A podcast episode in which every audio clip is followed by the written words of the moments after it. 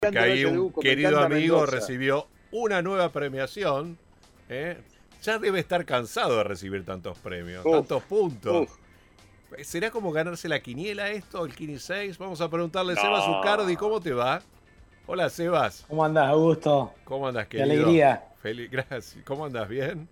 Muy bien, muy, muy bien. Acá terminando la cosecha. Terminando la cosecha. ¿Cuánto queda de cosecha, Seba? Hoy, hoy es el último día. Último día, bien. Sí, estamos terminando con una viña que tenemos en, una zona muy alta que se llama San Pablo, que siempre es el último viñedo con el que cosechamos, así que hoy cerramos con Cabernet Franc de San Pablo. Cabernet Franc de San Pablo. ¿Qué día arrancaste con la cosecha, Sebastián?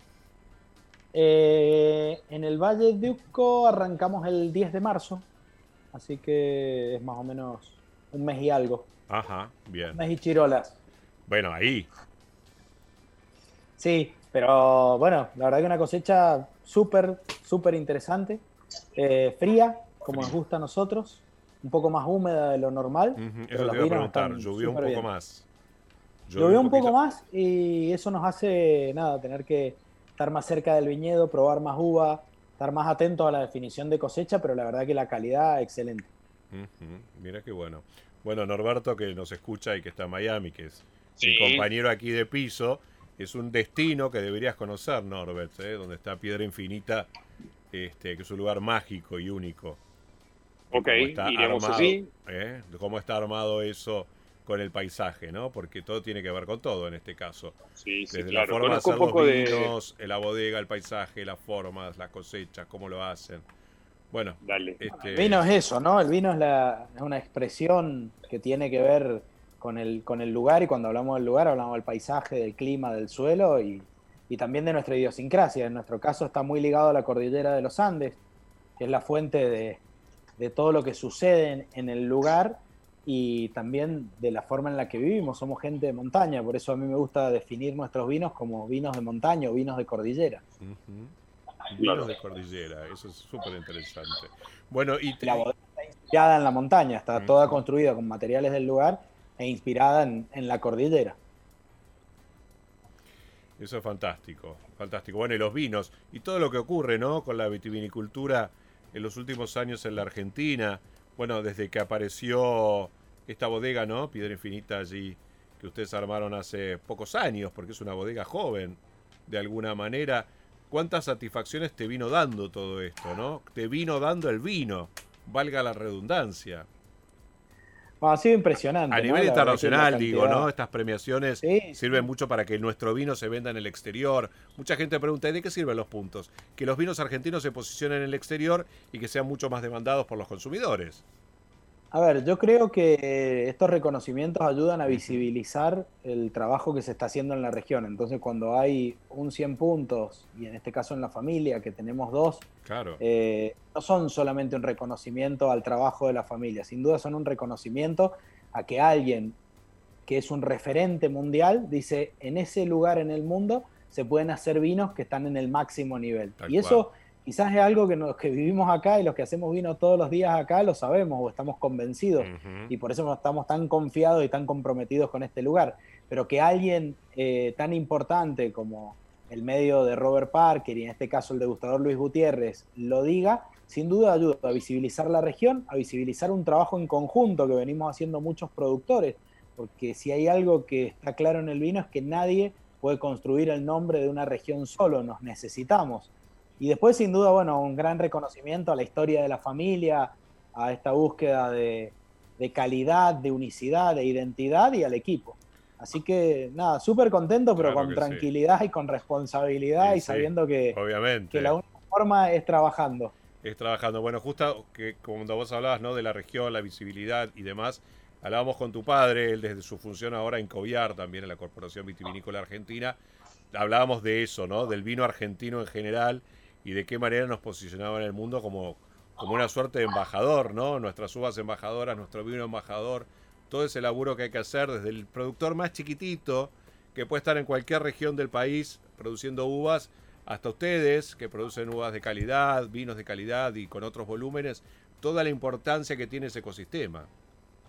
Sí, aparte, a ver, yo creo que el vino también, aparte de ser un embajador, es un gran distribuidor de, de recursos para la región, porque hacer un vino significa un montón de gente alrededor del vino, un montón de proveedores alrededor del vino, y lo que estamos viendo ahora, si bien en pandemia es más complicado, también genera un movimiento turístico que tiene una distribución y una penetración muy grande en términos de, la estructura social del lugar.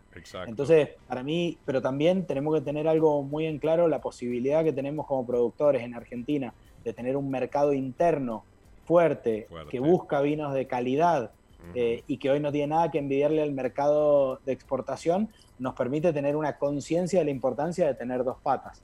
Y eso no es normal, porque Argentina en algún punto es como el viejo mundo Argentina el vino empieza por, por la inmigración y por esa tradición de tomar vino y de hacer vino, y eso genera que nosotros seamos un país diferente dentro de los considerados del Nuevo Mundo, con una tradición vitivinícola grande, con un mercado interno muy grande, con un proceso de larga data que genera una variedad icónica y, muy adaptada al lugar, eh, como es el Malbec. Y para mí eso es algo que tenemos que cuidar, sostener y dedicar tiempo a contar lo que está pasando en nuestros lugares. Importantísimo. Bueno, contanos un poco sobre este vino, ¿no? Sobre el Piedra Infinita Gravascal 2018, que fue que se llevó todas estas menciones, estos puntos, básicamente, este reconocimiento. Mira, nosotros creemos que, lo más importante es el lugar, el origen. Y lo que buscamos como productores es que nuestros vinos cuenten precisamente eh, la historia de un lugar. Eh, por eso creemos que la perfección no es importante eh, y lo que buscamos es unicidad e identidad. Este vino viene en particular de dentro del Valle de Uco, una zona muy pegada a la cordillera de los Andes, la parte sur del Valle de Uco, un paraje que se llama el paraje Altamira, un paraje a 1100 metros de altura y con una característica muy particular que tiene suelos rocosos y de mucha roca y de rocas de tamaño muy grande. Pero por la formación de los suelos, ha generado que dentro de nuestros viñedos tengamos variabilidad muy grande de suelo. Entonces un viñedo de 42 hectáreas tiene 37 parcelas diferentes mm. adentro. Y nuestra, nuestra mirada con esto que te contaba, de no la búsqueda de perfección, sino la búsqueda de identidad, es que cada vez que vamos hacia arriba haciendo un vino, tratamos de ser más precisos del lugar de donde viene. Y Gravascal es una parcela dentro de esta finca que se llama Piedra Infinita, yo les contaba que es un lugar muy rocoso y se llama Piedra Infinita porque para plantarla sacamos mil camiones de piedra. la piedra no se terminaba nunca. y lo sigue habiendo y no se, termina piedra, eh, piedra infinita.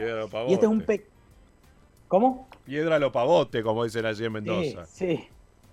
Y este es un pedacito muy chiquito de la finca que tiene unos suelos muy particulares y lo que hacemos es cosechar la uva de ahí y hacer un vino que va directamente a la botella desde ese lugar.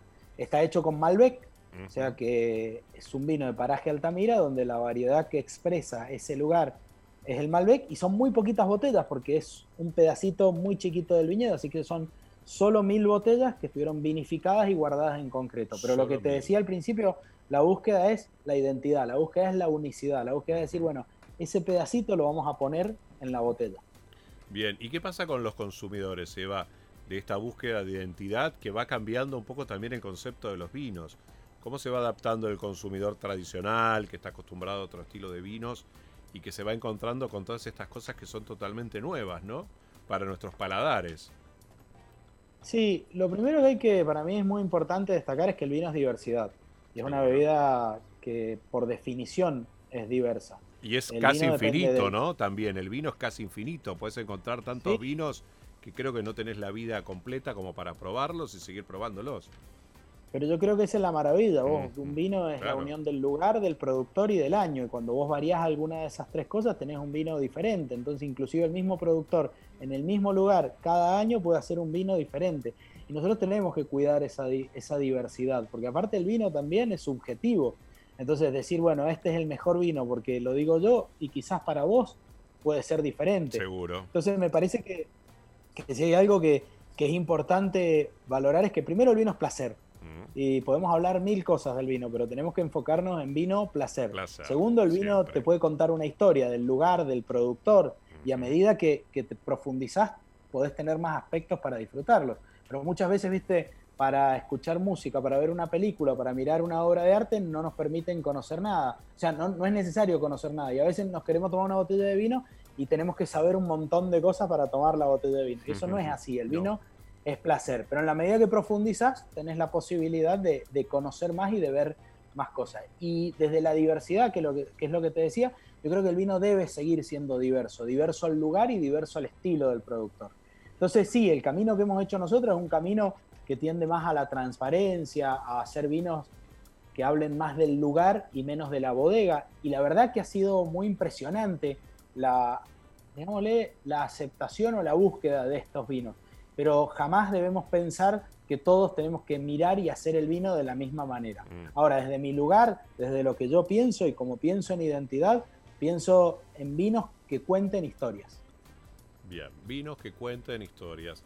Entonces que me estaba acordando, cuando hablabas del vino es como sale, este, en una charla que dio hace unos años atrás Joseph Roca aquí en la Argentina, hablaba de un vino blanco que no tenía esa transparencia que uno espera, sino que tenía cierta turbidez y decía, es la transparencia del vino, es la que tiene y no tiene otra, porque si no pasa por un proceso de filtraciones o de otros tratamientos donde esa transparencia que tiene, que es maravillosa, la perdería. Y bueno, eso es un poco lo que se habla de identidad, ¿no? En los vinos. Sí, y, esto, que, que, que el vino cuente historias de el lugar de donde viene, y cuando hablamos del lugar, hablamos de la historia de ese lugar y de la historia de quien lo hace, del paisaje, del clima, del suelo y del año en el que fue hecho. Y, y en serio, la diversidad es uno de los factores más importantes del vino, porque creo que ahí también está el placer, en el poder variar, en el poder tener vinos para diferentes momentos, vinos para diferentes circunstancias, y también esta subjetividad de la que hablamos. Eh, es el vino que, que me gusta a mí. Exactamente. Seba, ¿qué nos puedes adelantar para este 2021? Eh, bueno, como te decía, el año es muy bueno. La verdad que, al ser un año fresco, la energía de los vinos eh, se siente mucho. Creo que hay que esperar, estamos terminando la, la, vendimia. Y desde nuestro lugar seguiremos trabajando en esto, en hacer un, en ser embajadores del lugar donde vivimos, en contar más acerca de, la búsqueda que tenemos de esos pedacitos de, viñedos que están metidos en la montaña y, seguir eh, buscando esa precisión, esa profundidad, pero en serio, desde nosotros tenemos que hacer vinos que cuenten la historia de nuestro lugar y la historia de nuestro lugar tiene que ver con la cordillera. Entonces, buscar que los vinos que hacemos eh, puedan hacernos viajar un poco a, a este Valle de Uco, a nuestros viñedos. Y eso se nota, ¿eh? Bueno, estás orgulloso, ¿verdad? Me apasiona lo que hago, tengo mucha suerte.